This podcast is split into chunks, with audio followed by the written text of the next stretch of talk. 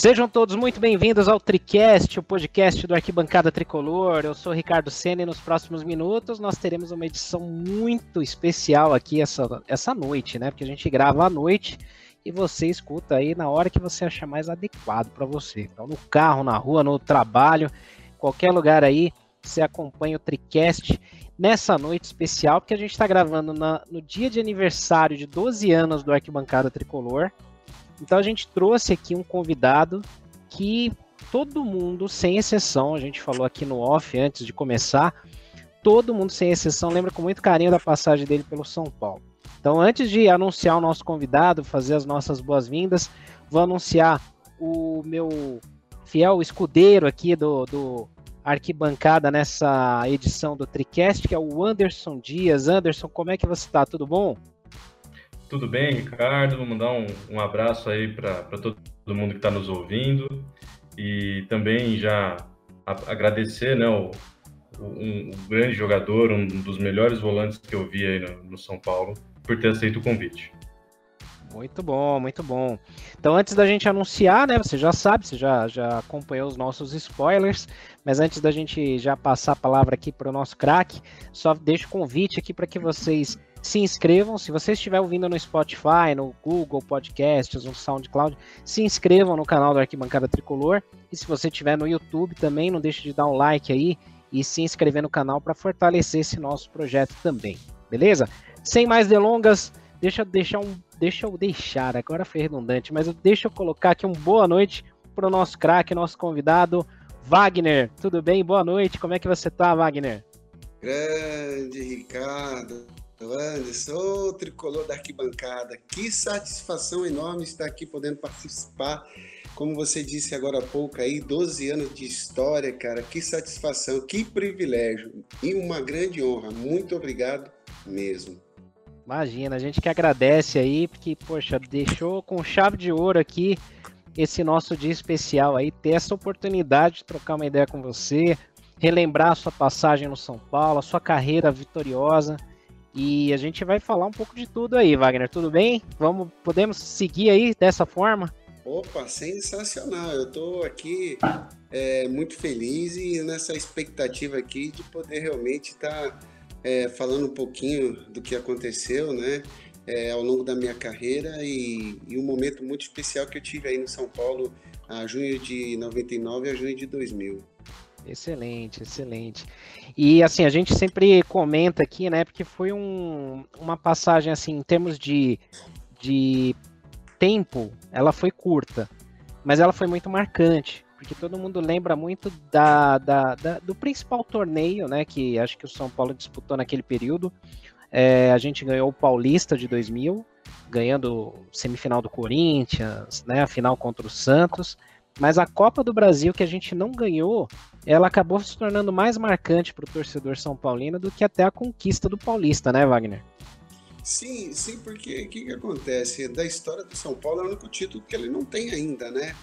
E, mas isso já começou lá em junho de 99, né? Porque o São Paulo já tinha uma base, né? E, e, eu lembro que a gente caiu fora do Campeonato Brasileiro pelo Corinthians, cara, jogando super bem.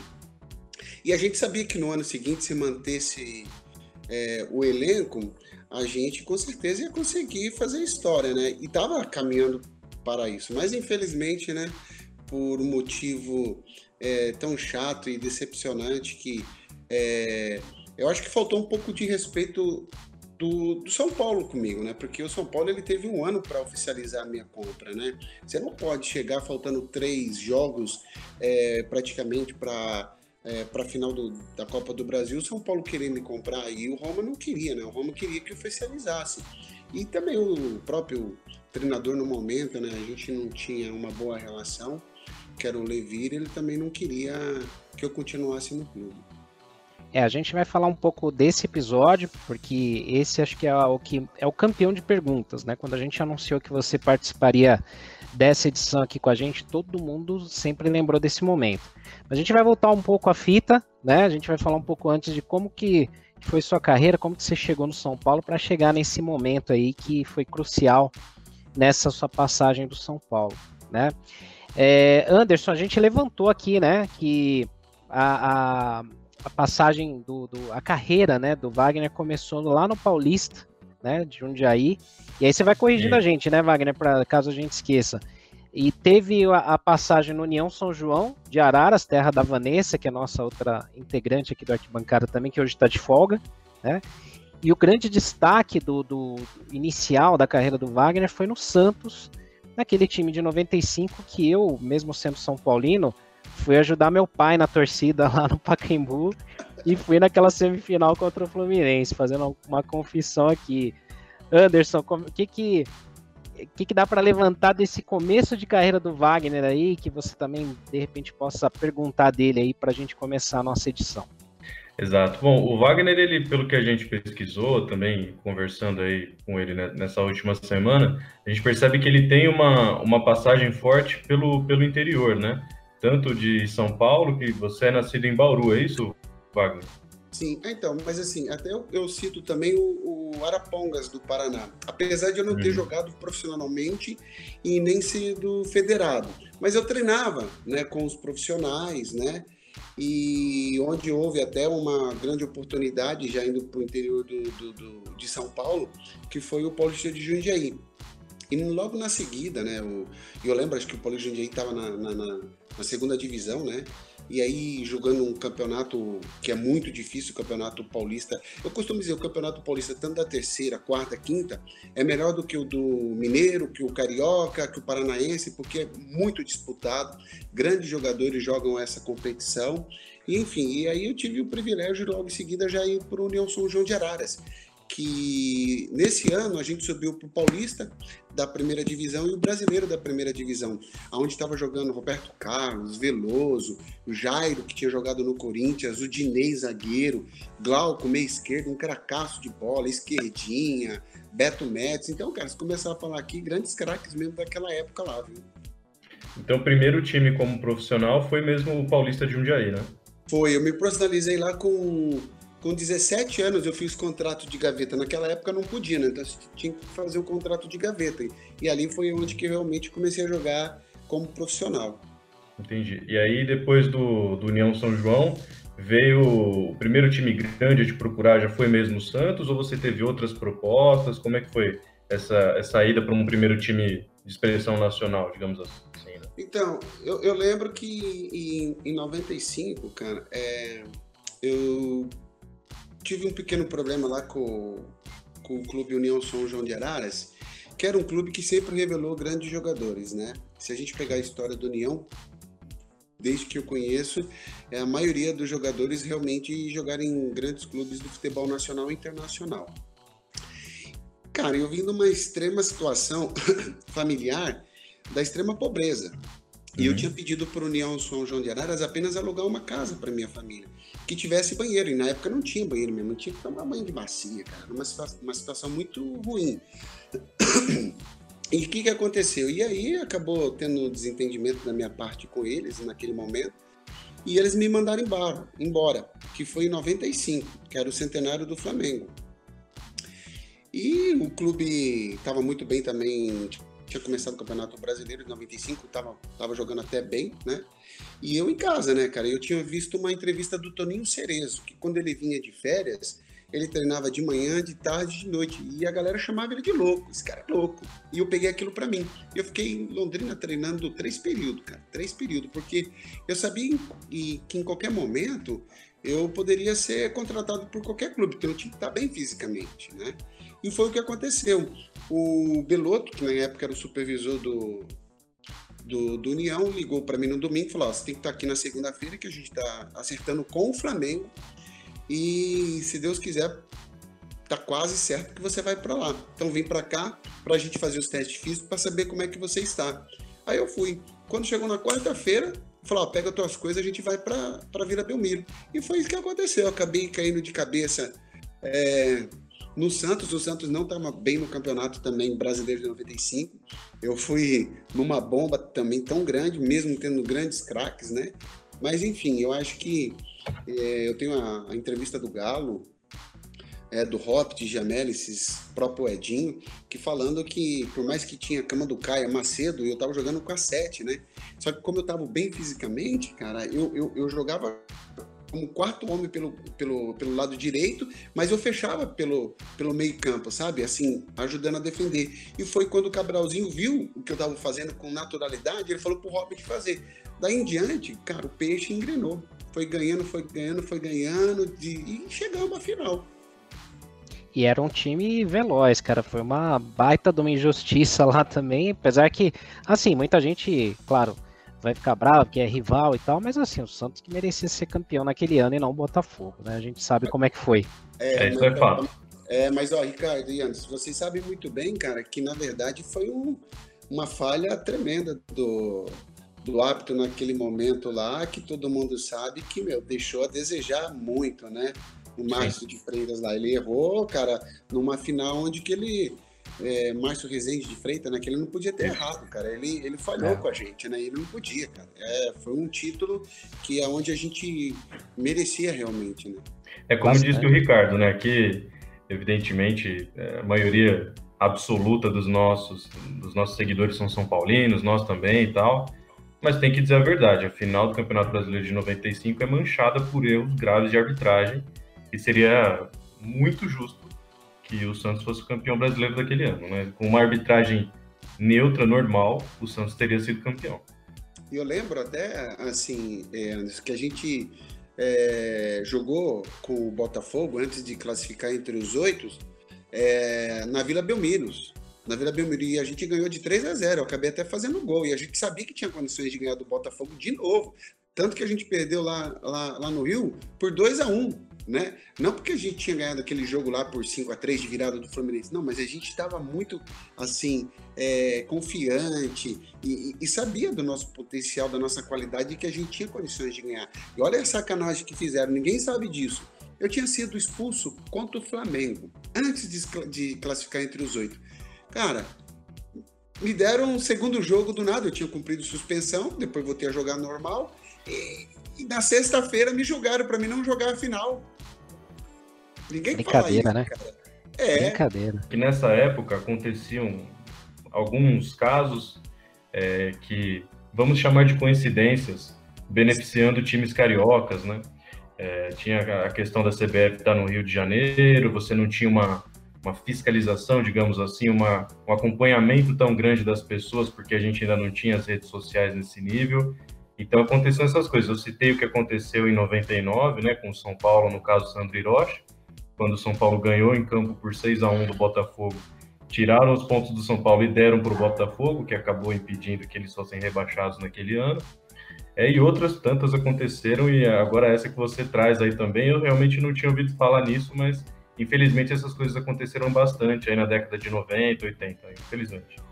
É, isso, isso, Anderson, é, eu, eu, eu, assim, e eu não entendi porque o Santos, é, na época, né, não, não, não, não comentou, até porque é, Camanducaia, é, Macedo, Marcelo Passos, Pintado, que eram jogadores que entravam, né, é, e o time estava muito bem, então não estava sentindo a falta, né? Mas o Santos até então não se importou com isso, cara. É, deixou para lá. Eu acho que também faltou um pouco de da parte da diretoria, da presidência, ou até de divulgar na mídia, porque porque me suspender de uma coisa que eu não tinha nada. Eu já tinha cumprido suspensão com um vermelho durante o campeonato todo. E, e, e era contra o Flamengo, que a gente ganhou do Flamengo lá no Maracanã, de 3 a 0 tá? De 3 a 0. Então, quer dizer, o João Paulo era o árbitro e me expulsou no finalzinho do jogo. Eu, sabe, um, não foi nem violento, sabe? Como eu já tinha um amarelo, uma falta boba, faltando 5, 10 minutos para acabar o jogo, e cumpri suspensão no, no, jogo seguinte. E aí, no final do, do mais importante, eu te, fiquei de fora. É terrível, né? Tem várias histórias aí dessa época, até mais recente aí. A gente lembra lá do que seria o Tetra brasileiro do São Paulo, também teve lance do STJD suspendendo o Jean, Dagoberto, Borges na reta final também, né? Então, infelizmente acontecia muito isso daí, né? Quando tem time carioca envolvido, infelizmente o STJD pende para um lado, né?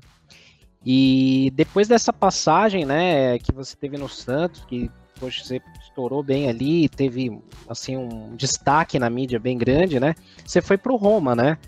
E, e lá você chegou a jogar com Aldair, Cafu, Totti? Como é que era o elenco na época lá?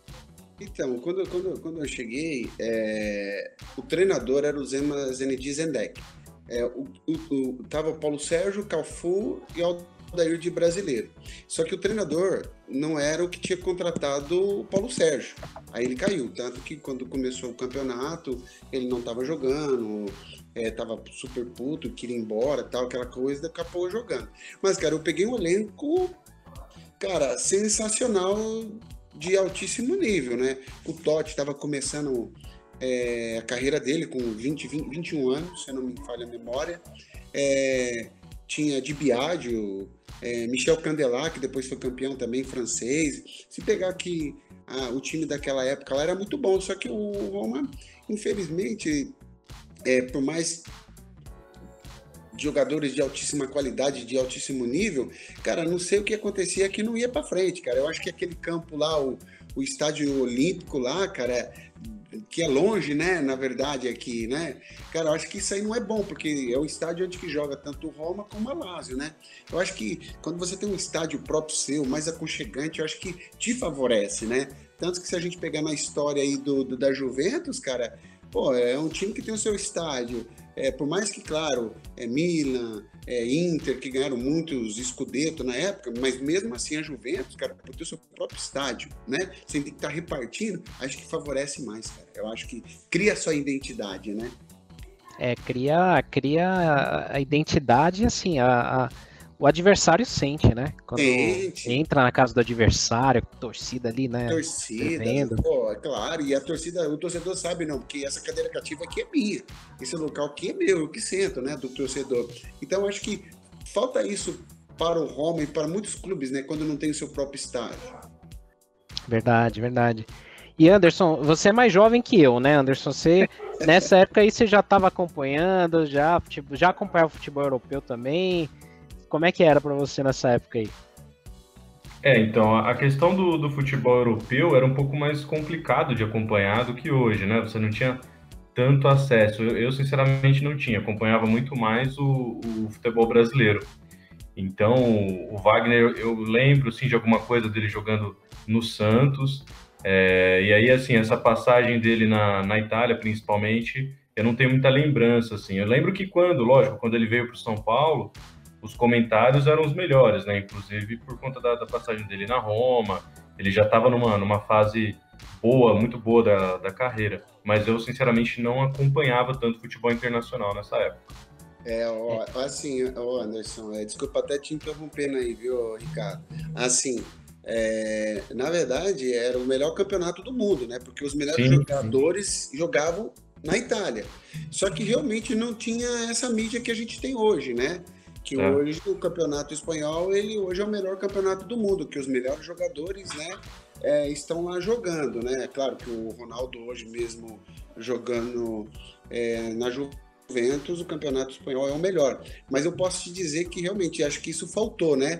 Tanto acho que com o passar do tempo vai se evoluindo também, né? Eu acho que teve mais importância o campeonato europeu, porque até para você jogar no campeonato europeu antigamente, você tinha que jogar na seleção brasileira. Eu lembro que o Zé Roberto foi jogar é, é, é, é, no time da Alemanha, se não me falha a memória, antes, ou, ou, no Real Madrid, antes de ir para a Alemanha, alguns, assim que foi vendido por um milhão e meio é, de dólares, e também o volante Emerson, que foi vendido também ali por 2 milhões e meio de dólares. E eu não tinha nem jogado na seleção, cara. Eu fui vendido por 4 milhões e meio de dólares. Agora eu não, não sei te explicar o porquê.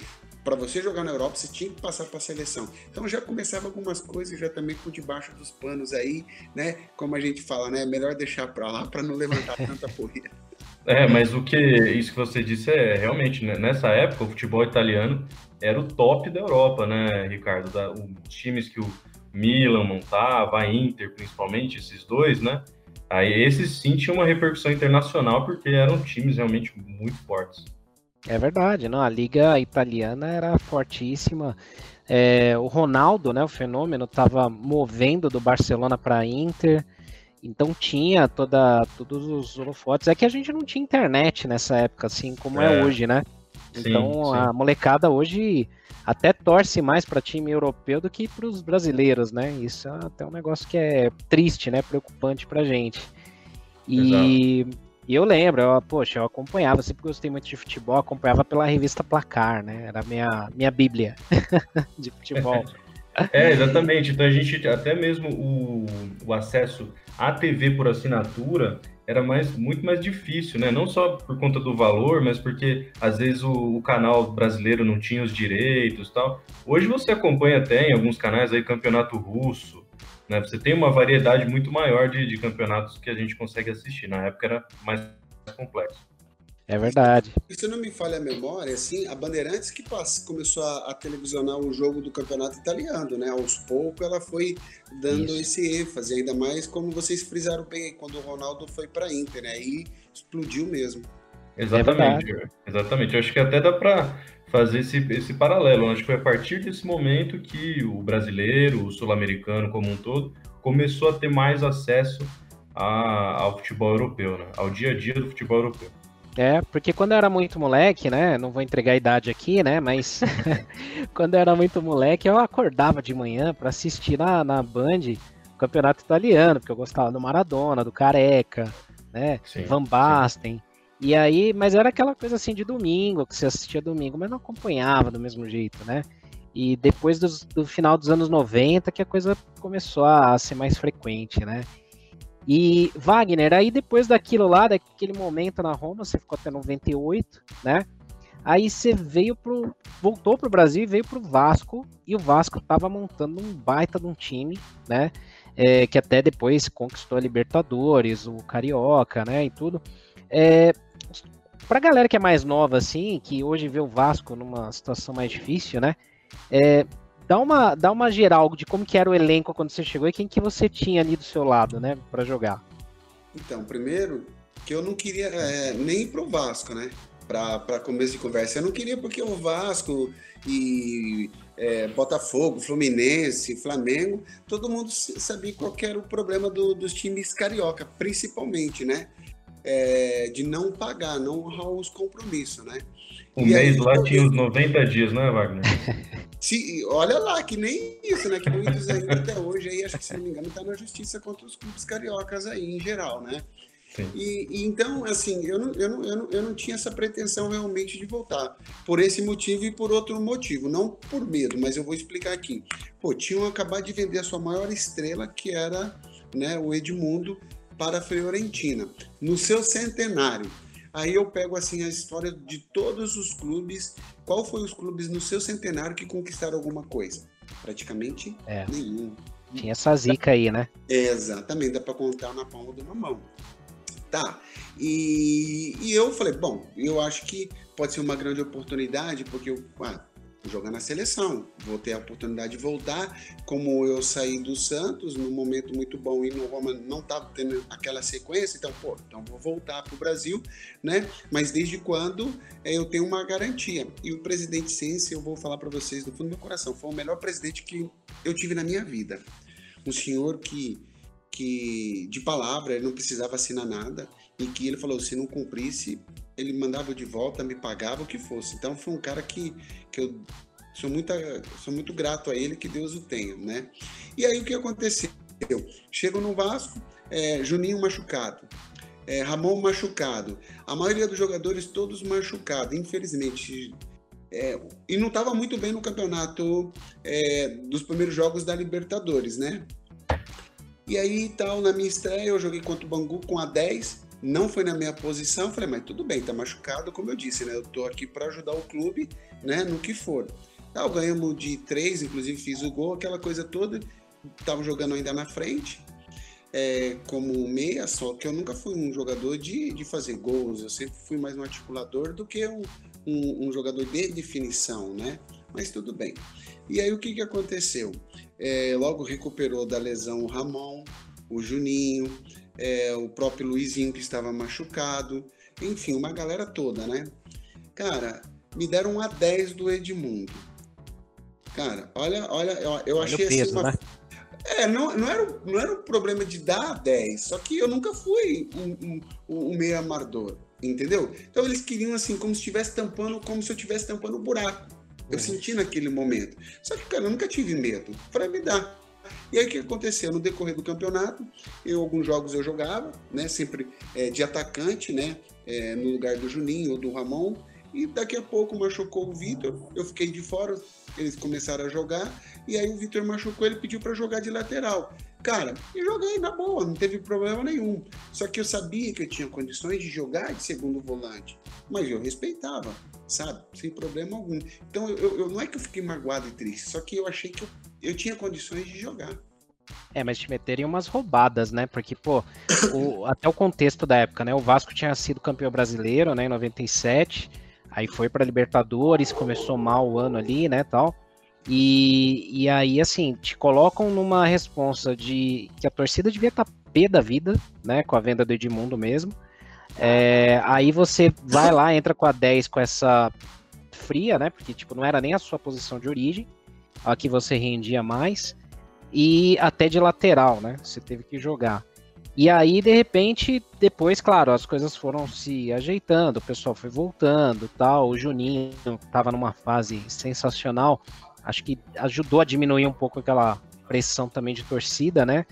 E aí você, pô, participa do, do, do título da Libertadores, né? Histórico dos caras. É, é alçado a um, um nível elevado, né? Mas assim, o, o, Vasco tinha como destaque ali, sim, o Juninho Pernambucano, tinha o Ramon, tinha o Felipe, né? Que jogava pra caramba. É, vocês foram para o Mundial contra o Real Madrid, né? É, é, é o Vasco foi, né? nessa época, nesse meio termo, aí você veio para o São Paulo. Como é que foi essa chegada sua no São Paulo? Como é que foi o interesse do São Paulo? Como que pintou para você sair? A, a, pergunta é: você estava num time que era campeão da Libertadores e o São Paulo estava ali naquela entre safra ali. Como é que foi para você a, a, chegada do interesse do São Paulo e a decisão para você vir? Então, é, o meu empréstimo tinha acabado com, com, com o Vasco. Eu, eu, lembro que o Erico chegou a conversar comigo, perguntando se eu tinha interesse de dar continuidade. Eu falei para ele: não, eu não tenho vontade nenhuma de permanecer no Vasco. Sou muito grato ao Vasco, porque eu sempre fui verdadeiro de falar. Mas eu, eu estou aqui há um ano e meio e eu não tive uma oportunidade sequer na minha posição, eu falei para ele. E, e, e, eu não tinha problema de ser reserva. Mas quando surgisse a oportunidade, eu queria que me desse a oportunidade. Aí o que, que aconteceu então? Em 98 fizemos aquela campanha então maravilhosa que ganhamos. E aí em 99 ele trouxe o Alex Oliveira e o Paulo Miranda. E ele falou que eu ia ser o sexto reserva, o Antônio Lopes, porque eu falei para ele que eu não queria mais jogar de lateral. Eu falei, professor, não tem problema nenhum. Eu no banco, toda vez que tinha oportunidade que não era na minha posição, ele colocava na frente, eu ia lá e arrebentava com o jogo. Isso, se vocês lembrarem bem, no campeonato que acho que, que as pessoas acompanharam bastante, que foi o torneio Rio-São Paulo, cara, ele me colocava todo o segundo tempo no lugar de qualquer jogador. Eu ia lá e arrebentava, porque eu estava bem fisicamente, eu estava bem mentalmente, inclusive, no torneio de São Paulo, a nossa classificação para a final foi contra o São Paulo. Eu fiz um gol contra o São Paulo no Morumbi. Eu lembro, viu? De 3 a 1, entendeu? Então eu tava voando, cara, eu tava muito bem. Então não é porque eu não jogava na minha posição que eu deixava de correr, de treinar, de me dedicar, não. E acho que o que aconteceu foi isso. E aí o pessoal, existia um representante do Roma aqui no Brasil, que eu não, não, não, não me recordo do nome dele. Eu sei que ele era inclusive de Porto Alegre, esse representante, né? E a Rosângela, que era uma brasileira, que era braço direito do, do, do, do, do presidente é, da Roma, Sense, conversava muito entre eles. E aí surgiu o interesse do São Paulo. Ele perguntou se eu queria continuar aqui no Brasil, no São Paulo. Eu falei que sim. E eu lembro que quando o São Paulo me contratou, o Capergiani, estava o Capergiani, o preparador físico Carlinhos e o presidente Paulo Amaral, e eles falaram assim para mim: é, Eu tô sabendo que você é da noite, eu tô sabendo que você é boêmio, não sei o quê. Eu falei para ele, olha, primeiro que eu não sou da noite e nunca fui boêmio. E se eu fosse, eu falaria. Aí o KPG, não, eu também não quero saber da tua vida. Ele falou assim para mim, olha, professor, eu não tô aqui para me fazer de bonzinho moço, não, tá? E é o seguinte, eu sou muito profissional e eu vou provar me dedicando, porque quem vai para a noite não rende, eu falei para ele. E aí é interessante que eu, né, sempre tive essa, essa coisa comigo de levantar cedo. Minha mãe, foi costureira industrial muitos anos e ela levantava às 5 horas da manhã. E até hoje, cara, mesmo de eu ter parado de exercer minha profissão, até hoje eu levanto 5 horas, 5 e meia da manhã. Então, eu, eu, tenho esse hábito de levantar cedo. Só que eu era o primeiro jogador a chegar no São Paulo em todos os clubes. Eu levava o café da manhã é, é, no Vasco, cara. Eu tomava meu café e levava os pães para o roupeiro para os jogadores que chegavam depois. Então, eu sempre tive. Só que São Paulo é, tinha centro de treinamento, eu não precisava, mesmo eu, eu, eu, eu tendo o meu, meu quarto no centro de treinamento, lá no CT, eu tinha um apartamento, né? Mas eu chegava cedo. E naquela época eu usava calça vermelha, calça amarela, e o Carlinhos, que era o preparador físico, me chamava de Tiririca. Aí ele bateu uma vez assim nas minhas costas, assim, veio da noite, né? Aí eu fui bati nas costas dele, mas eu dei um tapa, na verdade, né? Nem bati, eu lembro que eu dei um tapa na, nas costas dele. Eu falei, é, quem vem da noite não rende, né, professor? Eu falei assim para ele. Aí ele deu risada. Então ele sabia. Pô, vocês sabem, vocês são torcedores, né? Quem é que não sabe o cara que vai pra noite e vive na Gandai? Pô, como é que você vai render que você precisa do corpo? Mas na verdade, eu depois eu vim entender que era uma brincadeira e o Capegiani, depois que saiu, ele ó, me agradeceu muito o, tô tentando lembrar o supervisor na época, que era uma pessoa muito respeitada, respeitada no São Paulo, é, não, é, não lembro o nome dele, que também veio me agradecer depois que eles saíram do São Paulo. É, e era uma, era uma época difícil, né? O Anderson acho que já vai lembrar mais dessa época, porque o Paulo Amaral, que era o presidente ali na época, ele tinha tido uma, uma treta ali com o Rogério Ceni, né?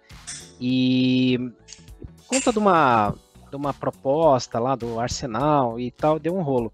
E foi mais ou menos ali na, naquele período. Eu não tô lembrado, eu tô sem Google aqui, eu tô indo de memória, né? Então não lembro, Anderson, se foi antes ou foi depois da chegada do Wagner. Mas o Paulo Amaral ficou marcado muito por esse episódio, né? Com o Rogério Ceni. E aí, Anderson, quando o Wagner chegou, o São Paulo tinha ganho o Paulista, né, de 98 contra o Corinthians. É, o Raí tinha voltado então tinha uma baita de uma esperança ali para o Brasileirão, né? Para o São Paulo começar e tal.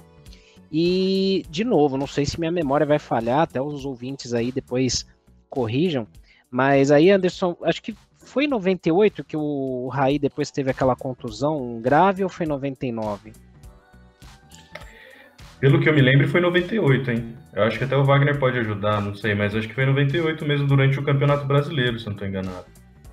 É, eu também, eu também acho, eu também não tô lembrado não aqui, sincero, não, não lembro muito não. É, eu vou puxar aqui, mas é mais pro ouvinte ver também que a gente faz aqui tudo na raça, que é sem Google, viu? Tô só na memória. É, exatamente, exatamente. Né? E aí, Anderson, São Paulo começa ali o Brasileirão, né? Tem ali um desempenho meio instável, né? E aí o São Paulo começa a formar um time ali para 99, que aí sim chega na, nas semifinais ali contra o Corinthians, e aí já tinha o Wagner, né? Já em 99. E aí, Wagner, como é que era o time quando você chegou? É, ainda era o Carpegiani, né? O Carpegiani tinha ido bem na Copa do Mundo com, com a seleção do Paraguai, estava em alta. E o São Paulo tinha um time bom até, né? Tecnicamente na época, né? Então, eu cheguei em junho de 99, eu peguei os seis meses com, com o Capegiani. Eu aprendi muito com ele. Eu, eu, eu, eu, o que eu falo, eu não sou demagogo, não. Eu tive N treinadores, dá para contar na palma de uma mão treinadores que me fizeram crescer como atleta profissional, é, passando aquilo verdadeiramente dentro do campo que eu pudesse crescer como atleta.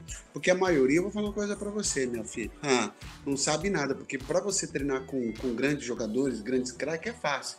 Quero ver você treinar num momento difícil, que não tem elenco, que o time não está muito bem e você faz jogar.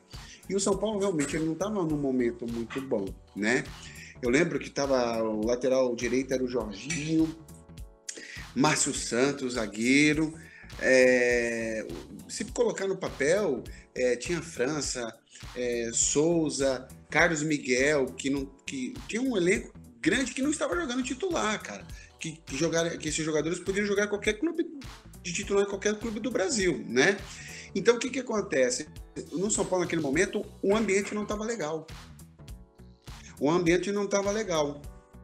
Isso, Porque... isso é uma curiosidade até minha, Wagner. A gente, a gente aqui é torcedor, né? A gente não acompanha o dia a dia, né? Talvez com a arquibancada a gente vê um pouco mais assim, mas é dia de jogo, né? É, a gente sempre fica aqui na dúvida porque fala dessa coisa do clima, né? Do clube. É, claro, muita coisa da política não entra em campo, tal, eles blindam bem.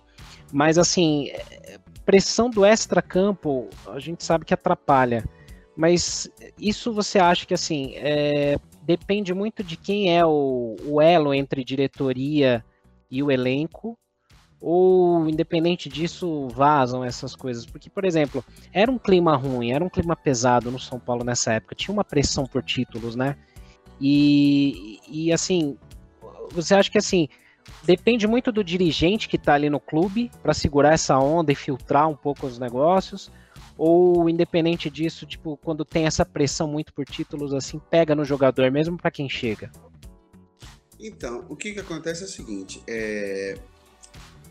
há poucos instantes eu falei de como eu fui como profissional.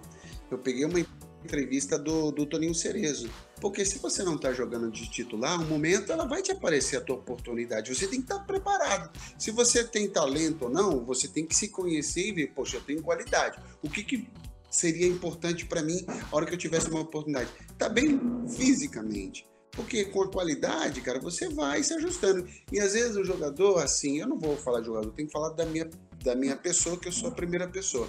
Cara, teve jogos que eu não estava legal, sabe?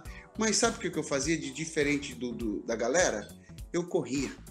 Eu dava cabeçada. E aí a pessoa, às vezes, quando é técnico, ele não tá bem no jogo, ele esquece que, independentemente disso, ele tem que correr. Pelo menos se ele mostra vontade, pô, ele acaba se recuperando ao longo do, do jogo. Ou pelo menos ele mostrou vontade e interesse, tanto para o clube que te contratou, com respeito ao clube, com o próprio treinador e próprio aos seus companheiros. Então, o São Paulo, cara, estava num ambiente horrível. É, muita vaidade, muitos jogadores. É, aqueles jogadores que eu falo para você assim, é, que só reclamava, mas não treinava porque não estava jogando. Aí falava que o cara era traíra, falava que o jogador não sei o quê, aí uns queria fazer a panelinha, entendeu? Tanto que no ano seguinte, se for ver o mesmo elenco, saiu três ou quatro jogadores e chegou também o Belete, se não me falha a memória, o Álvaro, que não estava, e o Maldonado lá para frente, enfim. Então, é, não acrescentou tantos jogadores. Chegaram a sair, Jorginho, é, Márcio Santos e um outro que eu não, que eu não, que eu não me recordo. Mas tava, tava, tava feio. O que, que aconteceu? O São Paulo, em 2000, começou a jogar bem. Começou a ganhar a, a, o, o, Campeonato Paulista. E aí esses jogadores viram que a gente estava jogando bem na Copa do Brasil e eles quiseram vir junto. Entendeu? Aí eles começaram a entrar, jogar aquelas coisas todas, entendeu? Mas o ambiente, cara, por si não. Todo mundo fala do Rogério. Cara, um puta de um cara que eu tive o privilégio de jogar, super profissional. Eu nunca vi aquele cara falar mal, Belete, é, é, Raí, é, França, né? Teve alguns jogadores esses aí que eu citei, cara, sensacional. Eu nunca vi esses caras reclamar de nada. Eu nunca vi esses caras criar tumulto. Pelo contrário, chegavam, treinavam no profissionais e não falavam mal de ninguém. E se embargo algumas outras aí que não vem ao caso, cara, pelo amor de Deus. Só que, cara, o time tava, né, tava bem. Ah, o Fábio Aurélio também sensacional. O Edu, menino que tava subindo também sensacional, tá? Que não, não, não abria a boca para nada, sabe? Então, tem alguns jogadores ali realmente, desse que eu falei, sensacional. Legal. E o Anderson, até antes da gente começar aqui, o Anderson lembrou bem, né? É, da, da fase do, do Aureli e do Edu, né, Anderson? É, então, o São Paulo tem sempre essa, essa tradição aí de, de formar bons jogadores, né? E em 2000, a gente estava nesse momento que o, o Wagner disse, vinha de um, uma base já montada em 99. Em 2000, o time engrena no Campeonato Paulista, né? Faz ótimos jogos, principalmente no mata-mata, semifinais contra o Corinthians, depois nas finais contra o Santos, acaba sendo campeão. É, e, e o que a gente estava até conversando antes aqui, antes de começar o nosso tricast, é exatamente isso, a forma como aquele time conseguiu encaixar. Né? No futebol a gente usa muito essa, essa palavra para aquele time que às vezes nem é o melhor, não é o, o mais técnico, embora esse fosse realmente muito técnico, é, mas o time encaixa, aí começam a vir os resultados, aí você entra naquele círculo virtuoso, né? naquele ciclo virtuoso de vitórias, de boas notícias, de boa repercussão e, e, jogadores aparecendo e tal. Acho que foi mais ou menos isso que aconteceu naquele período de 2000, né, Wagner? É, principalmente da semifinal do Paulista para frente. Né? Sim, sim, é o que eu falo, porque o pessoal viu que o time começou a jogar bem realmente. E, e, e a gente, é, o Rogério, cara, para mim foi, foi, um dos melhores jogadores que eu joguei é, a nível profissional. É, é um cara que, que sabe fazer a leitura do grupo, sabe fazer a leitura de muitas coisas. E ele ficou quieto, ficou na dele e fechou os olhos. Mas a gente percebia, entendeu? Porque, é, como eu falei, muitos estavam querendo conquistar e chegar. Principalmente, como eu falei, Edu, o Fábio Aurélio, o Belete, que tinha acabado de vindo do Atlético Mineiro, o próprio Edmilson, cara, que acabou o Liverpool achando uma posição para ele de zagueiro, que ele, pô, a torcida pegava muito no pé dele, né? E, enfim, então a gente tinha um, um, um elenco muito bom, mas era difícil porque existia essa cobrança dos anos anteriores do São Paulo que não tinha um título importante, né? É, e também o elenco, o elenco era dividido, não era um elenco assim bom de trabalhar, não. É, uma um... dupla, né? Muito comentada na época, né, Ricardo? Que muitos chamavam de dupla vovô, que era o Raí e o Evair nesse time de 2000. É verdade, o famoso Evair Chorão. o, o, os dois, né, que conseguiram ainda os últimos títulos ali de expressão, né, que foi o Paulista contra o Santos. E, cara, eu como torcedor já na época, assim, eu gostava muito de ver no meio campo do São Paulo é, quando jogava você, o Maldonado, o Raí e o Marcelinho Paraíba. É, é, assim, o Edmilson já, já um pouco mais de zagueiro ali, né? Nessa época. E para mim essa formação era ideal. E assim, você, cara, eu via muito como. Até um amigo meu, o Rodrigo Molina, que ele até falou pra gente aqui num, num papo antes, que assim, você era um volante muito moderno pra época. Porque você saía bem pro jogo, você tinha bom passe, você tinha drible, né? E você armava também, né? Como o volante hoje moderno faz. Na época não era comum, né, Wagner? Então, é... você falou do Maldonado, mas assim, para mim, que jogava do lado, um grandíssimo craque, um grandíssimo jogador, a gente tinha um pouquinho da característica muito parecida porque ele não era um roubador tão de bola como o Alexandre e como o Axel. Quando eu jogava com o Alexandre ou o Axel, eu tinha um pouco mais de liberdade, porque eu sentia segurança, porque os dois vinham para o combate. Então isso para mim me favorecia mais, tá? E quando eu jogava com o Maldonado, eu sentia que eu não podia já me soltar mais, tanto, porque é, ele não era um roubador de bola, ele tinha uma técnica também igual a minha, avançada, mas assim, de não roubador de bola. Então é ruim quando você joga com duas características igual, né? Mas você frisou bem, é um, cara, o nosso time ali era um time que tinha tudo para dar sequência, tanto na Copa do Brasil e no ano seguinte, se viesse a Libertadores, mas enfim, né? É, que é difícil você montar a equipe da sequência, né? E tanto que se você é, lembrar, é, que você, claro, que lembra, você, o Ricardo e o Anderson, é, todos os jogadores daquela época foram jogar em clubes internacional, tirando o Rogério Ceni, todos. Verdade, verdade. Todos. E, e aí, naquele período ali, assim, o time voando, você fisicamente, tecnicamente muito bem, São Paulo com moral já, porque ganhou o Paulista. O Anderson estava lembrando aqui a semifinal da Copa do Brasil, porque o São Paulo chegou bem. A gente pegou o Palmeiras, que era o atual campeão da Libertadores, né? E a gente bateu neles lá, é, no Morumbi e lá, né, no Parque Antártica.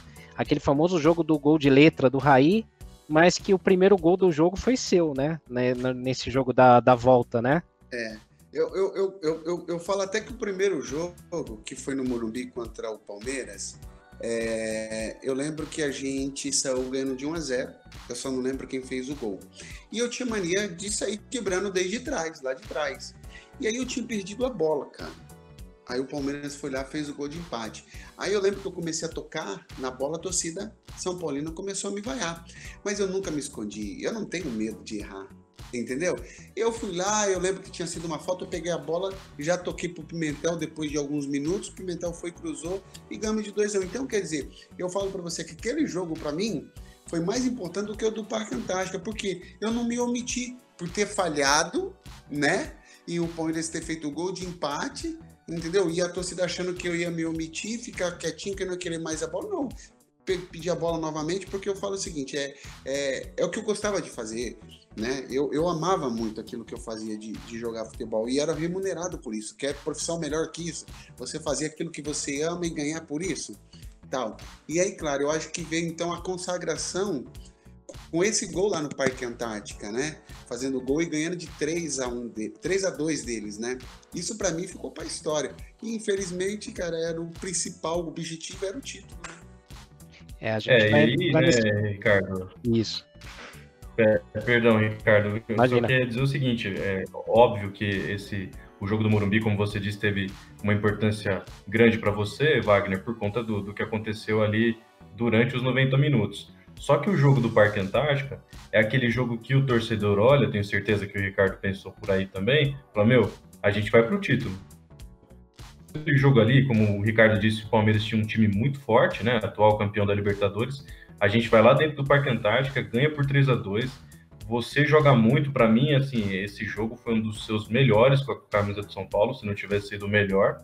É, faz gol de letra, tem, teve pênalti não marcado. Enfim, São Paulo jogou muito naquele dia e dava total impressão que esse time ia para o título mesmo, que seria muito difícil é, alguém conseguir bater de frente com o São Paulo depois desse, desse jogo, que é aquele jogo que no mata-mata dá muita moral pro time. Né? Cara, e como o Cedeira, né, que era o árbitro, né? Isso. Ele errou demais, cara. Muito. Ele errou demais, errou muito. Eu lembro até que no gol do Rogério, né? É, é, eu, eu, eu, inclusive, era, eu acho que era, eu não lembro se era o, o, Rogério que estava na bola, que eu, que eu estava disputando a bola com ele de corpo, ou o lateral esquerdo do Palmeiras na época lá que estava. Ele deu falta, cara, e eu não fiz nada. O CD ele estava errando demais. Aí o Rogério, por felicidade, foi lá e fez um belíssimo gol no, no nosso Rogério. Mas assim, nosso time, cara, estava imbatível. O time estava bem, é o que eu falei. O time engrenou, o time se encaixou sabe? Aí, até que foi bom essa posição pro, pro próprio Edmilson de zagueiro. Acertou a posição dele, tanto que ele chegou na seleção com essa posição, né? Porque quando ele jogava de volante, ele era muito afoito. Ele vinha é, de primeira, levava o dibre, fazia muitas faltas, aquela coisa toda. Então acertou ali para ele. Então, meu, eu acho que é, faltava aquele encaixe. E, e sem falar uma coisa tão importante: a recuperação do Rogério Pinheiro, cara foi fundamental para gente a recuperação dele. Foi fundamental. Que era a dupla, né? Era Rogério Pinheiro e Edmilson na zaga, é, né? É, é, porque acertou, porque o Wilson não estava é, é, é falhando muito, cara. Tinha o Paulão também que tinha sido contratado, né? E o Wilson tava no, não estava no momento ruim, não estava no momento bom. Né? Infelizmente, estava com os problemas lá particulares dele lá, que estava atrapalhando um pouco ele lá. Paulão que a galera lembra pelo desmaio só, né, Anderson? Que mancada, né? é, no dia da apresentação. que momento, hein? Que momento. é um dos grandes memes da torcida de São Paulino, é esse aí. Mas, Verdade. assim, a gente já, já falou aí sobre esse primeiro semestre de 2000, né, com a forma como o time foi evoluindo.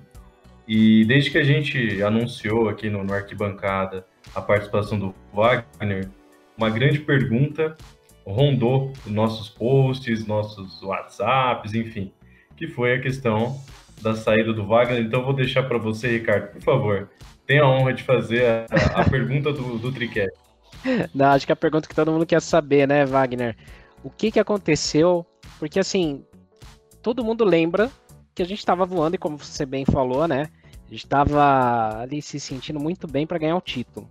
A gente pega o Cruzeiro para a final, né? A gente define o confronto e aí descobre que você não vai jogar. O que, que aconteceu naquele período? Como é que foi a situação? É, o que, que motivou a sua saída?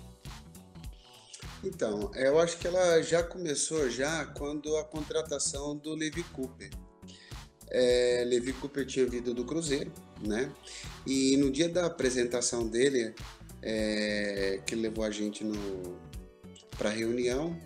É, todo mundo, depois da reunião, veio cumprimentar. Eu fui cumprimentar ele e ele nem me cumprimentou. Ele falou: você tem que decidir qual posição você quer jogar. Eu falei: ah, professor, minha posição é volante. Só que se o clube né, precisa, eu vou jogar. Só que, já que o senhor me deu essa oportunidade, fica ciente que eu não jogo de lateral, só vou jogar de segundo homem pelo lado direito.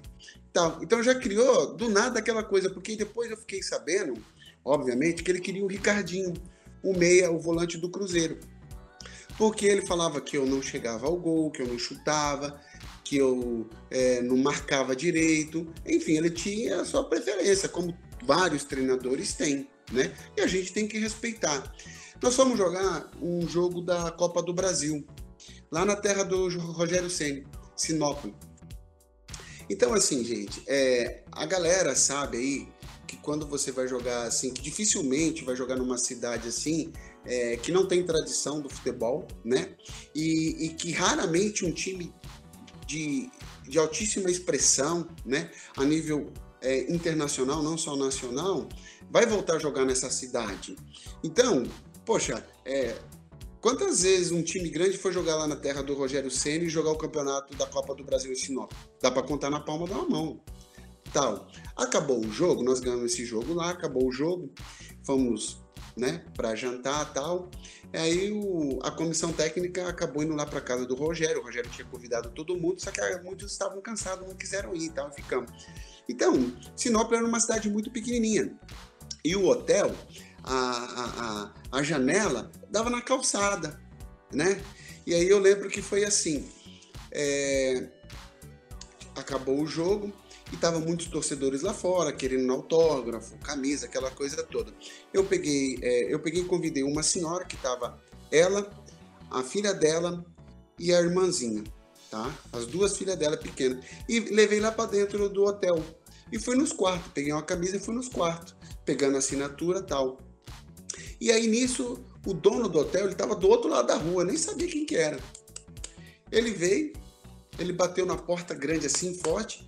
É, não pode entrar ninguém, não sei o quê, não sei o quê, não sei o quê. Aí eu falei, ah, primeiro, o São Paulo pagou tudo, não deve nada para você. E segundo, você tem que ter educação. Ele começou a falar e eu mandei ele lá pro cacete, cara. Mandei ele mesmo. Falei, me respeita. Ah, eu vou chamar você. Eu falei, você chama quem você quiser. Tô cagando e andando. Vai lá e manda chamar. E nisso eu fiquei segurando essa senhora, as duas filhas dela, e lá com camisa autografada. Tava dentro do, do quarto lá. Nós estávamos oito dentro do quarto. Oito. Só não vou dar os nomes aqui, mas nós estávamos oito dentro do quarto. E, e, tinha um representante da, da delegação que era um coronel, não lembro o nome dele. Aí ele chegou, bateu na porta tal. Ô, Wagner, o que que tá acontecendo? Ô, ô major, né? Ô comandante, não tá acontecendo nada.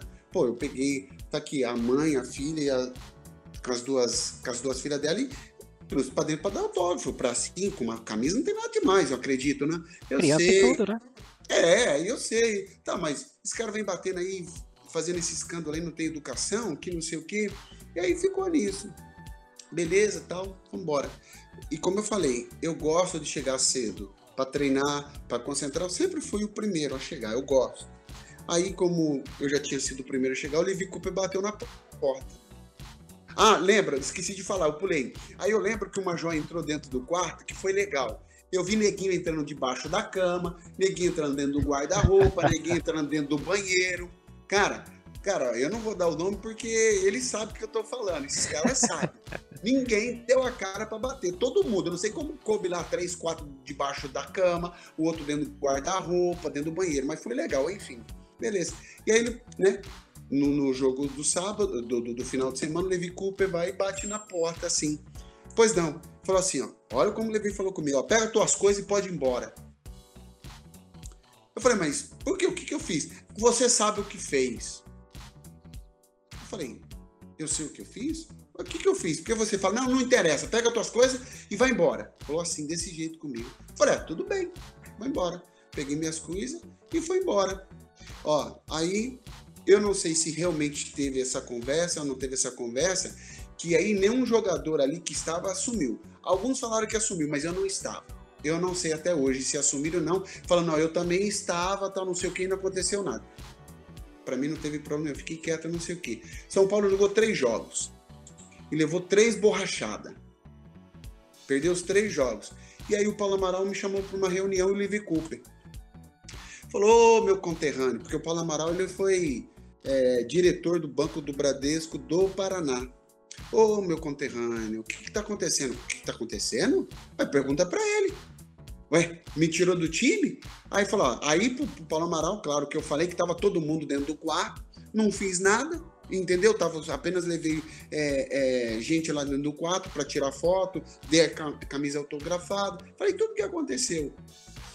Aí, o que, que aconteceu? Não, calma, é, a gente precisa de você. Aí o Levi Cooper, não, é, pode mandar eu embora, porque é melhor mesmo, todo, todo treinador mesmo que, né, que sempre vai embora, aquelas coisinhas. Eu falei, oh, professor, Vamos fazer o seguinte: não precisa mandar o senhor embora. Eu vou embora. Eu vou voltar para o Roma, meu passe é do Roma, e eu vou continuar empregado. Não precisa o São Paulo mandar você embora. Aí o Paulo não, calma, meu conterrâneo, não é assim, não. Vai, vamos contornar tudo. A gente está querendo aqui que você continue no São Paulo. Aquela historinha do Paulo Amaral. Eu lembro que falei assim pro Paulo Amaral: Paulo Amaral, eu vou ser, vou ser sincero, eu não tenho vontade mais de ficar aqui com ele. Mas a gente vai fazer um acordo aqui, eu vou fazer com você. É, faltava praticamente lá um mês e meio, é, um mês e meio para dois meses para acabar, né? Porque demora o Campeonato Paulista, né? E, e para os jogos finais ainda, e tinha a Copa do Brasil. Falei, ó, se o São Paulo não for campeão paulista, você não precisa pagar esses dois meses que faltam para terminar o contrato aqui. Combinado? Falou, não, não precisa, não, tô te dando minha palavra, eu não preciso. Você não precisa me pagar o salário. Dito e feito. Só que era bucha, né? O São Paulo jogou os últimos três jogos antes de se classificar fora, contra o Guarani, é, um time do interior que eu não me acordo, e, e, e, e contra a Portuguesa Santista também, que estava no momento bom. O São Paulo tinha que ganhar os jogos para classificar entre os quatro para poder jogar a final do Campeonato Paulista. Ganhamos todos, meu amigo. Fomos campeão. Pois é. Eu assumi essa responsabilidade, cara. Eu não tinha medo. Cara, você ficou como, tipo, bode expiatório de uma situação que não era grave. Não era né? grave. Não tinha o porquê ele ter feito isso comigo, entendeu? Não tinha, não tinha. Porque eu, eu sou muito homem de falar, cara. Já se passaram muitos anos. Não, eu errei e, e, e aquela coisa toda, eu fiz isso e. Não, não fiz, cara. Eu sou sincero falar para vocês, do fundo do meu coração. Eu não errei. Se um dia, é, que eu não quero dar nome aqui, se pudesse algum, se tivesse coragem aqui de falar o que aconteceu, eles vão falar a mesma coisa que eu falei. Eu não errei com nenhum. Não errei. Não errei. É.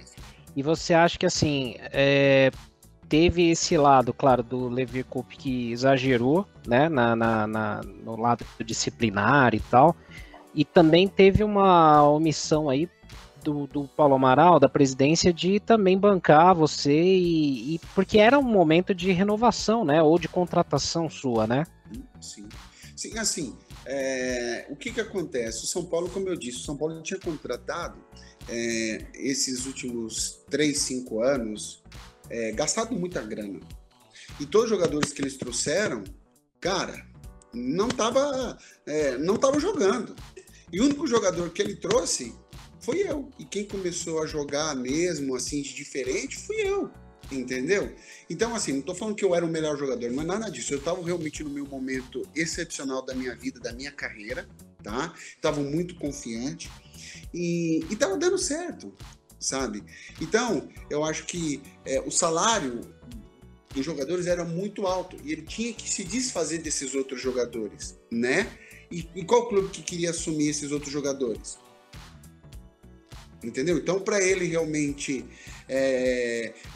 O São Paulo quis me contratar, mas a proposta do São Paulo, é, do Paulo Amaral, é, não teve, na verdade entendeu? Não teve. E, e, ele até foi infeliz com uma fala que ele teve, né, com o meu irmão, que era o meu representante no momento, naquele momento. Ele falou assim pro meu, meu irmão, que o São Paulo tinha me feito. O meu irmão, muito educadamente e inteligente, respondeu: Não, quem fez o Wagner foi minha mãe. Vocês deram oportunidade para o Wagner e o Wagner demonstrou ah, o talento dele aqui jogando no São Paulo. É, Cara, complicado, né? Você vê como assim. É, o clube fica em segundo plano, né? Porque é, é, é, muita questão assim de ego, né? De, de posicionamento de um ou de outro, né? E Sim. o Paulo Amaral na época já tinha tido, como eu falei, né? Aquele problema, ou teve depois, não vou lembrar, mas com o Rogério, né? É, aí tem essa, esse episódio, tudo por birra, tudo por questão de, de talvez ego, né? E o São Paulo que acabou se dando mal, né? Porque você acabou também, né? Você acabou saindo num momento de auge que você tava para disputar uma final de um torneio nacional que, pô, sendo campeão ali, o São Paulo e você iam estar tá muito né, em alta, seleção brasileira e tudo, né? Vindo torneios ali fora. O São Paulo voltaria para uma Libertadores depois de alguns anos. É, e, cara, tudo se desmanchou assim de um jogo para o outro, né? Porque pra gente que era. Pra gente que estava ali acompanhando de longe, torcedor, a gente, assim, saiu de uma semifinal com o Palmeiras feliz da vida, né, Anderson? E por uma final desmoronou tudo, né? Exatamente, até só para salientar essa última parte que o, que o Wagner contou aí, é um bastidor interessante que eu sinceramente não tinha ouvido em lugar nenhum. É, mas o São Paulo então não chegou a fazer para você, Wagner, nenhuma proposta para você ficar nem de é, renovação do empréstimo ou que fosse uma proposta para comprar seus direitos lá junto a Roma, não teve nada disso então? Assim, é, teve, é, eu, não é que não teve. É, vamos supor, tá? Eu ganhava lá 500 é, mil. E aí o Paulo Amaral, né? Vou, tô dando um exemplo. O Paulo Amaral ofereceu para o, para o meu irmão é, 500 mil, mas não 500, mais 500 mil ao mês, que seria aí um milhão, dando um exemplo. Foi 500 mil dividido em 12 meses.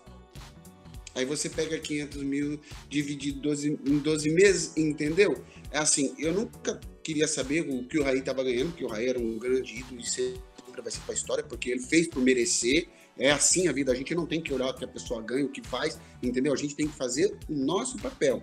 Mas tinha muitos outros jogadores que também não veem um caso, mesmo estando no banco, mas se eles fizeram um bom contrato com o São Paulo, porque eles fizeram história no outro clube, entendeu? Então também eles eram merecedor daquilo. Só que eu só achava que o São Paulo tinha que me valorizar. Porque o que acontece? Eu lembro que o Arsenal veio para ver o Edmilson. Só que para você jogar na Inglaterra, você tinha que jogar primeiro na seleção. E acabaram gostando de mim também. Então tava tudo assim praticamente, né, certo arranjado. E eu lembro que, poxa, aí eu vou jogo o primeiro jogo da semifinal contra o Atlético Mineiro é, no Murumbi. Vamos lá, ganhamos de 3 a 0 de novo. Né? E aí já não joguei o segundo jogo de volta. Já estava em Londrina, né? Aí eu escutei uma entrevista do, do, do é, do, do, do, treinador. É, o Wagner vai fazer falta? Quem entrou no meu lugar foi o Simplício. O Levi Cooper respondeu: Ah, vamos ver depois do jogo. Pô, por mais que eu não joguei aquele jogo, nós tínhamos ganho de 3 a 0 em casa, cara, do Atlético Mineiro. O Atlético Mineiro, para classificar, no mínimo, tinha que fazer quatro ou três para ir para os pênaltis. Então, dificilmente o São Paulo ia perder. Aí, em compensação, ele já pagou pela boca dele, que os jogadores da final estavam, né? Que foi o primeiro jogo. Eu só ficava sabendo tal que a torcida. Cadê Wagner? Cadê Wagner? Quando eles empataram com o Cruzeiro 0 a 0 né? Quer dizer, foi uma pena, cara. É, eu tô no livro do Rogério Senna, o Rogério até hoje não entende. E o Livre Cooper saiu pelo mesmo motivo que eu. Entendeu? Se ele tivesse brigado por mim, eu teria brigado por ele também. Eu acho que ele ficou com aquela vaidade dele, enfim, ele queria o Ricardinho que no fim acabou não, não vindo também, né? Porque pro torcedor mais jovem aí não é o Ricardinho do Corinthians, é o do Cruzeiro, né? Que era Isso. meia na época, né? E, enfim, o, o, contexto foi assim, foi uma das derrotas mais doídas, né? Da história do São Paulo, porque o São Paulo fez 1 a 0 no Mineirão, no jogo de volta. É, eu lembro que eu fui no jogo de ida no Morumbi. Então, na volta, o São Paulo faz 1 a 0 com o gol do Marcelinho Paraíba de falta, um golaço. São Paulo jogando bem e tal. Cruzeiro empata e o empate era nosso, porque o São Paulo tinha feito um gol fora de casa, estava tudo bem. Até os últimos minutos de jogo ali, aí tem uma bola recuada pelo Axel, que, que acaba saindo ali do controle do Rogério Pinheiro, né, porque foi mal recuada. E aí ele acaba fazendo a falta, expulso e sai o gol do Cruzeiro no finalzinho, quase no último minuto, né? É uma das derrotas mais doídas, né, que o torcedor de São Paulo tem. E fi, finalizou assim a sua passagem pelo São Paulo, né? Aí depois você foi para o Celta, lá de Vigo, né, da Espanha. Teve um, um, desempenho muito bom, você chegou num momento muito bom, seu técnico e físico. Você teve destaque, você chegou aí para a seleção, né? Você jogou Copa das Confederações 2001. É, teve um momento bom, você ficou quatro anos na Espanha, né? Sim, é, na verdade, assim, o Celta. Primeiro que, ó, é, aí o que, que acontece? Até antes de falar da minha ida para o Celta. É, eu não queria mais voltar para a Europa. Tá? E o Corinthians fez uma baita proposta ruim, não vou nem falar boa, uma baita de uma proposta ruim, que era o Bebeto de Freitas, que estava lá como, como é, diretor, né? É, e só voltando um pouco, eu acho que naquele momento que faltou para o São Paulo também ter um diretor à altura do São Paulo. Naquele momento ele não tinha um supervisor à altura, né? Mas aí vamos lá. E aí o único time que ofereceu realmente e um pouquinho mais do que eu queria era o Grêmio. É, e para você ver como são as coisas. E, e eu não fui pro Grêmio. Por que eu não fui pro Grêmio? Quem que era o treinador do Grêmio? Antônio Lopes. E o Antônio Lopes, naquele momento, não quis me dar oportunidade de volante. Mas aí ele falou que lá eu ia jogar de volante. Mas eu não quis ir, cara. Não por, por vaidade, aquela coisa. Primeiro que eu não queria sair é, do São Paulo e de São Paulo, né? E aí eu falei, bom, já que eu não tenho escolha, eu vou realmente voltar para o Roma e do Roma eu fui para o Celta. E o Celta, eu posso te falar realmente que, que, que eu consegui chegar à seleção. Mas foi uma outra decepção, porque é, fui convocado para jogar como quarto homem no meio campo. E aí chegando lá, é, eu acho que faltou também uma grande falta de respeito comigo, inclusive com, com um jogador da posição, que não me recordo lá quem era, e, e, que eu joguei pelo lado direito como ponta, que não tinha nada a ver comigo, né? E aí eu já não quis mais jogar, eu também mandei o Leão lá para aquele lugar, eu falei que baita sacanagem fizeram comigo, me deixasse em casa, ou em casa lá no Celta, né? E que tava eu, estava eu, o Vampeta no banco. Tava jogando Leomar e Rockenbach ainda. Leomar, com todo respeito, Rockenbach era o capitão ainda da seleção. Esperar o quê? Né? Então eu acho que é, eu não dei sorte, porque também quem estava lá como auxiliar da seleção era o Antônio Lopes. E não sei, cara, não sei te dizer, não sei. Eu acho que era uma cena isso aí, cara, perseguição, né? Mas enfim, mas foi tudo que tinha que acontecer, aconteceu mesmo. Não, mas você teve uma, uma boa carreira, cara. Você foi, você foi muito bem. E, e até a gente falou aqui, né, Anderson? É, antes de, de começar, né, a gente comentou até um episódio que eu lembro da época, que rolou um papo, né, depois do Celta, né, dessa época aí, 2004 para 2005, tinha rolado um papo que você pudesse estar tá acertando com o São Paulo para voltar, né? E o São Paulo estava já armando o time para ir para Libertadores de 2005, lá com aquele elenco todo que foi campeão, né? É, Anderson, você lembra um pouco dessa história aí, até para a gente poder perguntar para o Wagner? Lembro, então. É, eu lembro que aí, 2005, era uma situação até semelhante a 2000, porque, de novo, o time tinha encaixado, é, ganhou o Campeonato Paulista, que naquele ano foi por pontos corridos, e começava também a, a ir bem na, na, Libertadores, né, que é a paixão do torcedor de São Paulo. Infelizmente, o, o Wagner não teve a oportunidade de jogar uma Libertadores com a gente, né, que é realmente, Wagner, inclusive fica o convite, né, se um dia é, passando toda essa pandemia, você puder assistir um jogo do São Paulo aqui na, na Libertadores, cara, você vai ver que é realmente uma atmosfera incrível. É, é, e aí, assim, quando a gente estava em 2005 nessa situação, o time subindo e vem essa possibilidade do Wagner voltar, né? Tava conversando com o Ricardo aqui antes, a gente, pô, alegria, né? Falou, meu, um dos melhores volantes que a gente viu naquele, naquele momento, naquele time de 2000, e teria a oportunidade, voltando para o São Paulo de apagar aquele, aquela, aquela imagem ruim que ficou, né? Porque realmente o São Paulo perde a final de 2000, todo mundo, como você disse, tem essa imagem, pô, cadê o Wagner, né? Se o Wagner tivesse, acho que teria sido diferente e tal. E aí, em 2005, aparece esse boato, né? Essa possibilidade de você voltar para o São Paulo. Realmente essa conversa, como que foi e por que, que acabou não rolando?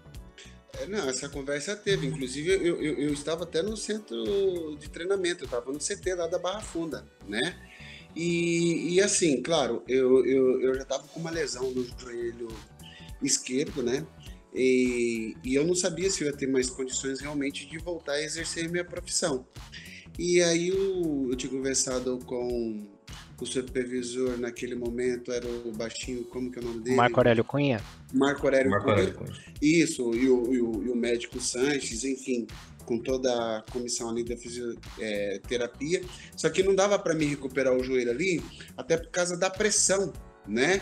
É, que realmente o Wagner se ia voltar, não ia voltar, e, e se, o, se, o, São Paulo também não tivesse naquele momento, como é que seria? É, ia criar uma expectativa muito grande, né? Então a gente chegou a conversar que eu poderia ir para o Atlético Mineiro, que o Atlético Mineiro estava interessado em mim, eu ia fazer um contrato de seis meses, eu ia recuperar o joelho, eu ia recuperando o joelho, fazer um contrato de seis meses, seis meses eu voltaria para o São Paulo. Mas realmente não consegui, fiquei três meses realmente treinando é, de dois a três períodos em tratamento intensivo lá no Atlético Mineiro com o Rodrigo Lasmar, que era o médico, né? Que é o médico até hoje do Atlético Mineiro, mais ainda o Eliote, que era o é, da fisioterapia, o responsável lá, o físio. E, cara, eu sofri muito, muito, muito é, esses três meses lá tentando recuperar. E aí, quando eu saí para campo para treinar com a bola, correr, chutar, e comecei a mancar e a dor era intensa, aí realmente eu encerrei minha carreira. Né, e você era novo ainda, você tava aqui com 31, 32 por aí? 30 anos, 30 30, cara.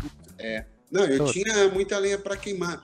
E como eu vi o elenco do São Paulo, né, que estava num momento também bom, cara, eu vi que, poxa, eu ia encaixar certo, porque é gostoso quando você chega no, no, no, no, no, no elenco bom, né, e num, num time que está motivado, que está ganhando jogos.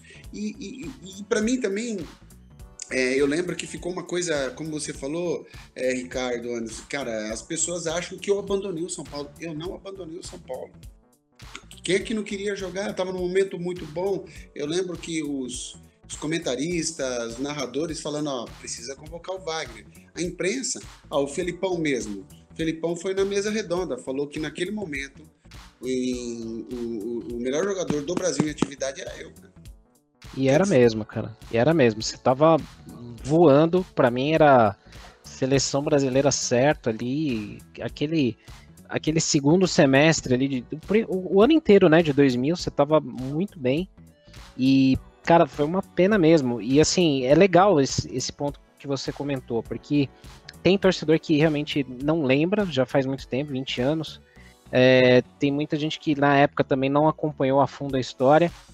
E, e, é legal você ter falado isso, né? Não partiu de você a, a vontade de sair do São Paulo, né? Foi todo esse contexto, né? Eu falo para todo mundo assim, Ricardo, o que é que marca um, um, jogador no clube? É títulos, é fazer história.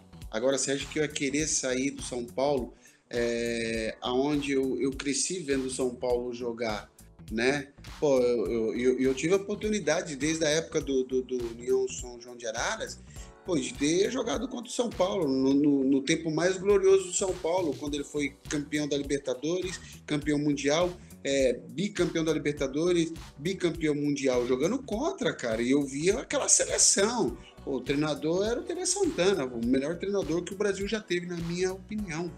Né? Então, quer dizer, quem que não queria jogar no São Paulo? E ainda mais sabendo do título que o São Paulo não tem até hoje. Poxa, tava nas mãos, né? Tava nas mãos. E dos treinadores que você teve, assim, qual que foi, é, assim, você já mencionou um pouco aí, mas qual que foi o melhor treinador que você teve na sua carreira, assim, na, na sua, na sua vida? Assim, o melhor, o melhor não, eu posso dizer que, eu, que muitos treinadores eu aprendi. Eu posso falar do Ladeira, eu posso falar do Jair Pisserni, posso falar do Lula Pereira. É, todo mundo, assim, eu aprendi. Quem mais? Próprio Capergiani, né? É, Victor Fernandes, o treinador espanhol. É, Antônio Lopes tinha um método, um método de, de treinar e poucos, mas foram esses aí que eu aprendi muito na minha carreira. Muito bom. Legal, Wagner. E assim, você, lógico, você estava falando dos jogadores da época, a gente falou bastante do time de 2000, do São Paulo, e você, claro, né, durante seu todo o tempo de carreira, teve grandes, tanto adversários quanto jogadores é, no seu elenco. Queria que você falasse também aí do, do melhor ou dos melhores que você teve a oportunidade de jogar tanto junto no seu time, como também contra. Olha, contra, é que eu falo, eu sou um cara muito privilegiado mesmo de ter participado de dois campeonatos mais difíceis do mundo, onde estavam os melhores jogadores, tanto italiano como espanhol. Eu falo o seguinte: quando você joga no Real Madrid, é fácil, jogar no Barcelona é fácil. Agora jogar num clube assim que não é de tanta tradição e que você consegue ganhar o campeonato lá é, espanhol, é, Copa do Rei. Pô, tem que ser craque. Para mim foi o Djalminha. O que esse cara fez no La Coruña é um absurdo, cara. É um absurdo. O que ele fazia não tinha para ninguém. É incrível. Um cracaço de bola mesmo, na minha opinião. Agora, assim, é, do meu lado, assim, é, eu tive, eu tive grandes jogadores desde a época do, do, do, do, do Santos, do Vasco, do São Paulo. O que eu costumo dizer é o seguinte: quando você joga num clube grande, é, sempre vai ter um jogador ou outro que ele vai se destacar. Por exemplo, no Santos era o Giovani. É, no Vasco, mesmo é, é, não jogando como titular ou entrando que veio de contusão, teve dois que para mim que foi tanto o Juninho Pernambucano como o Luizão. Além de dois grandíssimos jovens, dois grandíssimos jovens, Felipe e Pedrinho, cara, incrível. menino com 20 anos parecia que tinha 30 anos de bola, né? Aí eu chego no São Paulo, poxa, tá, não tá, não era jogador de linha, mas cara, era o Rogério Ceni sem falar o Marcelinho Paraíba que estava fazendo gol, meu, a torta direito. Então, quer dizer, é, é, na minha opinião, assim, teve, teve vários. Eu não estou em cima do muro, não, tá, gente? Eu estou falando assim, né? É, na minha opinião, que foram esses jogadores assim que eu, que eu lembro que, que marcaram muito para mim. Além do mestre Raí, né, cara? O Raí jogando de primeira era um absurdo, cara. É um absurdo, cara. É, dava bola nele, sabe, do respeito que, que os adversários tinham, devolvia redondinha, não dava uma bola quadrada. O mestre era sensacional. O mestre aí é fora de série. É realmente. Sem falar. Época aí... é, é, desculpa, viu, Anderson? Desculpa, sem falar do França, hein? Como fazia gol essa ah, Matador, Meu né? Meu Deus do céu, como fazia gol esse menino, hein? François. Fazia gol fácil. Meu Deus do céu. Desculpa ter te cortado. Que Não, isso? imagina, né? falar só que realmente você teve é, uma, realmente um privilégio, né, de jogar com grandes jogadores, tanto no, no Brasil quanto no, no, exterior também, na Itália, na Espanha, enfim. É, a gente até entende, não ficou em cima do muro, não, é que realmente é difícil escolher muita, muita gente boa. É. é uma, uma pergunta que eu queria fazer, Wagner, até já citando algumas coisas que você falou, exatamente sobre a sua contusão. Né? Você acaba a carreira muito cedo. Eu queria saber se naquele momento não teve, não levantaram né, alguma possibilidade de algum tipo de tratamento, alguma cirurgia, enfim, algo para fazer você estender um pouco a carreira, ou se foi você mesmo que, vendo a sua situação, falou, não, melhor parar porque não estou aguentando. Então, a nível nacional e internacional, eu tive nos melhores médicos é, do mundo, né? De joelho. Só que o meu problema, na verdade, era, cartil... era, era cartilagem, é cartilagem, né? Até hoje, artrose, grau 4. E assim, é... não teve jeito. Eu queria ainda dar continuidade na minha carreira, mas não foi possível. E teve médico, que eu também não vou citar nome, e queria colocar prótese já em mim, com 30 anos. Não é mentira, não. E médico conceituado, tá? E conheci um, um, um médico a nível nacional e internacional, aqui o doutor Alexandre Queiroz, é, deu o diagnóstico certo da minha lesão, junto com a Márcia Show, aquela médica aí de São Paulo de cartilagem. E, e tudo que eles falaram para mim veio acontecendo durante esses 17 anos que eu deixei de exercer, tá? Então eles falaram, você tem que sempre tá fortalecendo, né, é, o teu joelho, porque a tendência é realmente daqui é, no máximo lá com, vamos lá, 55 a 60 anos a colocar uma prótese, mas até lá tem muito chão ainda. Quanto mais eu fortalecer e cuidar até de não ganhar o peso, né, de fazer os exercícios é, certo, eu vou demorar a colocar essa prótese.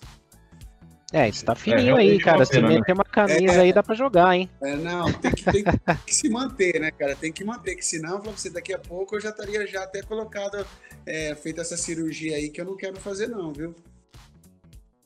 Na verdade, verdade. Eu acabei cortando o Anderson aí, foi mal. Mas é, é um pouco Imagina. disso, né? Porque a gente vê aí jogadores que terminam a carreira, os caras já ganham barriga logo, já engordam pra caramba. E eu nessa quarentena aqui, eu já tô pesando mais do que eu pesava, né? É, e você tá bem aí, cara. Você, assim, acho que se não fosse a contusão do joelho, você ainda ia estar tá por aí fazendo uns jogos aí, né? Então, eu vi, eu vi a, a carreira do Zé Roberto, o grande Zé Roberto, jogava demais lá no Palmeiras. Cara, eu não vou falar que eu ia chegar até os 40, mas até os 38, eu, eu tenho certeza que, pela, como eu sempre me cuidei, eu ia chegar no nível alto, tá? Porque eu não queria jogar num, clube por jogar. Porque eu, eu, eu falo, gostoso é você. Qualquer clube que você venha defender é fazer história. Por mais time que seja da segunda, da terceira, da quarta, fazer história. Porque por jogar, por jogar, para ficar enchendo linguiça, tirando espaço de outro que querem, então para, né? Mas eu tinha essa vontade. Tanto que eu também comento com meus amigos, eu seria maratonista depois de deixar de ser atleta profissional. Pô, que legal, que legal, cara. Bom, bom ver que você tá, até pela saúde, né? Você consegue aí manter uma, uma vida legal, saudável, né? E a gente aqui indo para a reta final, né? O Anderson, acho que tem mais uma última pergunta, que é como tá, como é que tá o seu momento atual, né, Anderson? Como é que você quer perguntar aí? Não, exatamente, eu até conversei com, com o Wagner hoje, a gente sabe que vida de jogador de futebol, ainda mais quando vai para o exterior, vai para um time, vai para o outro, acaba sendo é, bastante movimentada nessa questão de mudar, vai para lá, vai para cá. A gente queria saber exatamente o que, que você está fazendo hoje, a gente sabe que você está morando em Maringá, né? Terra boa, terra do meu pai, inclusive, mandar um abraço. E queria saber o que, que você está fazendo hoje, do, do, que, que você vive, enfim, como, como, tem sido também durante esse período de quarentena aí para você. Então, eu quando, há 17 anos, quando eu deixei de é, exercer a, a, a minha profissão, eu voltei a estudar, né? E entrei na faculdade cursando curso de jornalismo, mas não era uma coisa que eu queria. Eu participava até de um programa de televisão em Londrina. E, e, e, como a minha vida toda foi ficar fora de casa aos domingos, seja de manhã, de tarde, de noite, então para você tinha um programa esportivo lá que tem até hoje, que era à noite. E, e isso aí não estava assim, assim, sendo uma coisa que estava me fazendo bem. E aí, no decorrer do, do curso, você pode escolher outro. Eu quis optar, então, para trocar de curso, né? E eu falei, então, eu vou ter que me reinventar. E minha mãe, uma mulher muito sábia, falou o seguinte, ó, você pode montar o que você quiser, mas para você montar, dá continuidade no teu estudo e vai trabalhar para você aprender antes de você ter o teu sucesso. Aí eu o que eu quis, eu mudei para administração e fui trabalhar com a área de construção.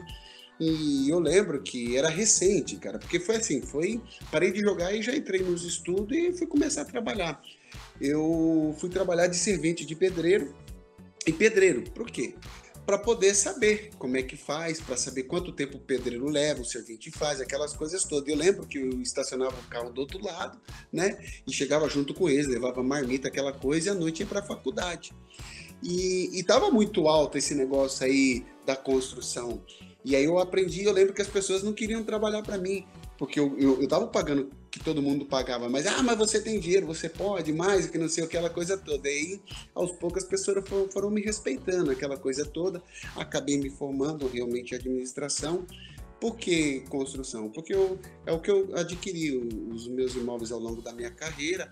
Então, eu mesmo que faço administração, eu não tenho imobiliária, nunca tive é, não tem segredo nenhum, eu tenho um bom advogado, eu tenho umas pessoas que na época trabalharam para mim na construção, tanto para reforma essas coisas, quanto dar algum tipo de problema, principalmente estrutural, né? Eu vou lá, contrato a pessoa, ela faz, arruma tudo pro, pro inquilino e tal. E aí, esse tempo atrás, eu resolvi voltar, tinha parado também de estudar, voltei a estudar novamente. Hoje eu faço pós-graduação em teologia, mas pelo conhecimento mesmo, né? Que é assim que eu tenho feito aí.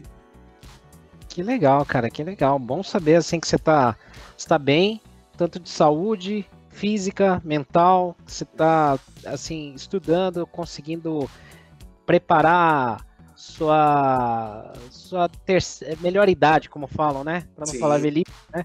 Mas é. preparando um futuro aí bem legal para você.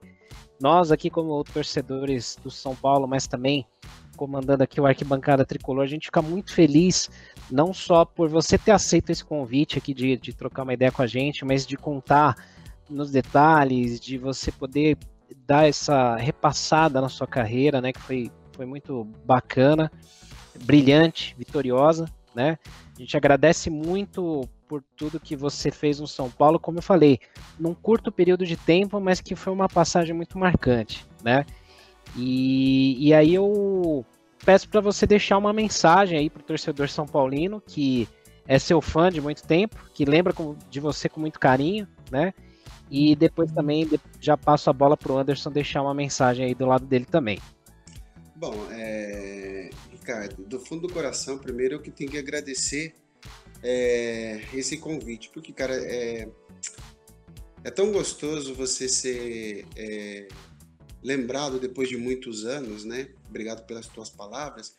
E, e ter dado essa oportunidade, né? Para mim esclarecer realmente o que aconteceu né, da minha saída do São Paulo, porque realmente foi uma saída obscura, né, para não falar escura, e, e, que sempre o jogador é o que é o culpado de tudo que acontece, né? É fácil você culpar a pessoa e como eu não tinha um microfone à disposição, não tinha como esclarecer e logo em seguida já fui para o para o Celta de Vigo. E eu só tenho que agradecer aos torcedores também de estar acompanhando aí. Obrigado por esse carinho, obrigado por essa lembrança, depois de muitos anos, né? E como eu disse, ter esse reconhecimento, acho que acho não, eu tenho certeza, não tem dinheiro no mundo ou título no mundo que possa pagar isso aí, cara. Sensacional, sensacional, marcante demais aí essa essa essa entrevista que foi mais um bate-papo, né? Foi mais uma conversa aí que foi bem legal, Wagner. Valeu mesmo. E Anderson, deixa uma mensagem aí para a galera também. Obrigado também por participar dessa edição do TriCast especial aqui com a gente também. Imagina, Ricardo, pô, grande honra, né, ter participado aí com vocês, é, conseguir conversar com o Wagner. Vou até aproveitar aqui, galera, para você, São Paulino, seguir o Wagner nas redes sociais. Ele tem umas fotos bem bacanas, inclusive tem, tô vendo aqui, ó, tô, tô olhando aqui agora, uma foto do, do, do São Paulo, do time do São Paulo da época, com num jogo festivo, o São Paulo com a camisa do Paulistano. Então, muito legal. Aqui tem um, uns registros legais aqui no Instagram do, do Wagner. O endereço é V7R7N7. Então, V7R7N7 é o Instagram oficial do Wagner, que foi inclusive por onde a gente entrou em contato com ele, muito solícito. É jogador raiz mesmo, viu, pessoal? Não teve assessoria, não teve nada. Falou, ó, vamos, vai ser um prazer, só marcar, veio aqui, é, conversou com a gente. Então, obrigado, Wagner, pelo, pela sua gentileza em nos atender, em passar todo esse tempo aí batendo um papo com a gente. E obrigado também por aquele ano fantástico é, de 2000, pelo, pelo tanto que você se doou aí pela, com a camisa do São Paulo. Enfim, que a gente possa conversar mais vezes, que você possa seguir o trabalho do Arquibancada Tricolor e tivemos a oportunidade de esclarecer toda a história que aconteceu naquele momento, que realmente faltava esse esclarecimento, acho que foi bacana também por isso. Um abraço para você. Deus abençoe, Anderson. É, até é legal que você falou aí do, do Instagram. É, as pessoas, mas você só tem pouquinho aí seguidores, cara. Eu montei esse Instagram, é, se não me falha a memória, aí três ou cinco meses, isso aí porque foi fui pressionado, cara, para montar isso aí através da patroa aí, cara. Ainda mais com essa pandemia aí, ó, acabou dando certo aí, que senão ninguém ia aguentar em casa, não. Mas, assim, a, patroa, a patroa tem razão, tem que estar nas redes sociais. É, cara, é, mas é que na verdade, cara, eu nunca fui disso mesmo, tanto que eu não tive Facebook, não tinha nada, e aí eu falei, ah, meu, vamos colocar? Ah, então vai, vamos colocar aí. Aí acabou ajudando a montar e, e, e eu não, ainda não predomino muito bem, enfim. É, obrigado pelas palavras, Anderson, mais uma vez. E, e que eu falo, cara, é, é acho que o que a gente leva da, da vida é fazer amizades, tá? É, sem ter frescura nenhuma. Porque eu me coloco no lugar de vocês assim, é, o ser humano ele tem que deixar a vaidade de lado, né? E, e tá assim, podendo assim conversar, é, esclarecer muitas coisas, porque às vezes esses jogadores aí que, que tem esses empresários aí, eles acham que são os empresários que colocam eles nos clubes. Eles esquecem que eles vão para algum clube grande, tanto para a seleção, pelo talento deles. Porque fica desempregado aí. Vamos ver se algum empresário vai colocar no clube. E aí, ah, eu não posso falar, tem que pedir para o meu representante, para meu. Meu, para com essa besteira, cara. Entendeu? Porque o que faz você ser uma pessoa grande, tanto como atleta, como ser humano, é atender as pessoas. E eu sempre atendi. Para não falar, para falar a verdade, a única pessoas que eu não fui de atender, me retificando, era o pessoal da imprensa. Por quê? Eu vou falar, porque é o seguinte, é, muitas vezes que eles falavam não era verdade. Eu lembro uma vez que eu vim para Londrina, e Londrina é uma cidade pequena, cara. O aeroporto aqui cuspiu, cuspiu na gira, choveu, né? Cuspiu, não, não dá teto, não sobe. E eu tinha levado um amigo meu. E ninguém sabia que ele estava assistindo o treino do São Paulo, só que, claro, eu tinha faltado o treino e eu fui né, no dia seguinte. E aí ele estava ali, pô, o cara não veio, é, faltou o treino, que não sei o quê. Mas o, o, o, o diretor, o, o, treinador sabia. E aí ele vieram me entrevistar, eu lembro até hoje. Ô, ô Wagner, olha só a malícia. Por que você não veio treinar ontem que você faltou? Ué, por que você não ligou lá em Londrina no aeroporto lá para saber por que eu não vim? Entende? Então eu, eu tinha isso, porque eu sabia que eu tinha que jogar bola no dia seguinte entendeu? Dentro do campo, porque eu jogando bem ou mal não, eu ia ser criticado ou elogiado. Então isso aí nunca me importou, entendeu? Então faltou também eu ter assim um pouco mais assim de respeito com eles e eles de respeito comigo, porque eu era assim, vamos dizer, um bad boy nessa palavra. Eu deixava mesmo de falar. Então por isso que eu nunca liguei para as redes sociais. Mas eu digo para esses atletas aí que pararam, que estão em ativa no momento, cara, é acima de tudo ter humildade né? Porque hoje você está jogando, amanhã você não sabe, né? Beijo grande, pessoal da arquibancada aí. Parabéns mais uma vez, Ricardo, Anderson, pela grande oportunidade que vocês me deram, cara. Muito obrigado, que Deus abençoe a vocês e a toda a família de vocês mesmo. Imagina, Amém. valeu. Você também. Você também, obrigado aí por ter, por ter nos atendido novamente. Foi uma honra mesmo ter conversado com você. Muito legal. Isso aí. Obrigado. Isso aí, valeu, valeu mesmo. É. E é isso aí, leitor, ouvinte, seguidor do Arquibancada Tricolor. Aqui a gente ficou com mais uma edição muito bacana, muito especial aí do nosso Tricast, o podcast do Arquibancada Tricolor. Então sigam nossas redes sociais. Todo o nosso conteúdo ele é concentrado no nosso site, o arquitricolor.com, mas você encontra o Arquibancada aí no Facebook, no Twitter, no Instagram, no YouTube, no Spotify, enfim, todas a gente está aí presente. Então não tem como errar. É só seguir o Arquibancada Tricolor e fique de olho aí que nas próximas edições a gente vai trazer mais convidados aí que fizeram parte da história do São Paulo, tá certo? Então, até a próxima edição do Tricast, o podcast do Arquibancada Tricolor.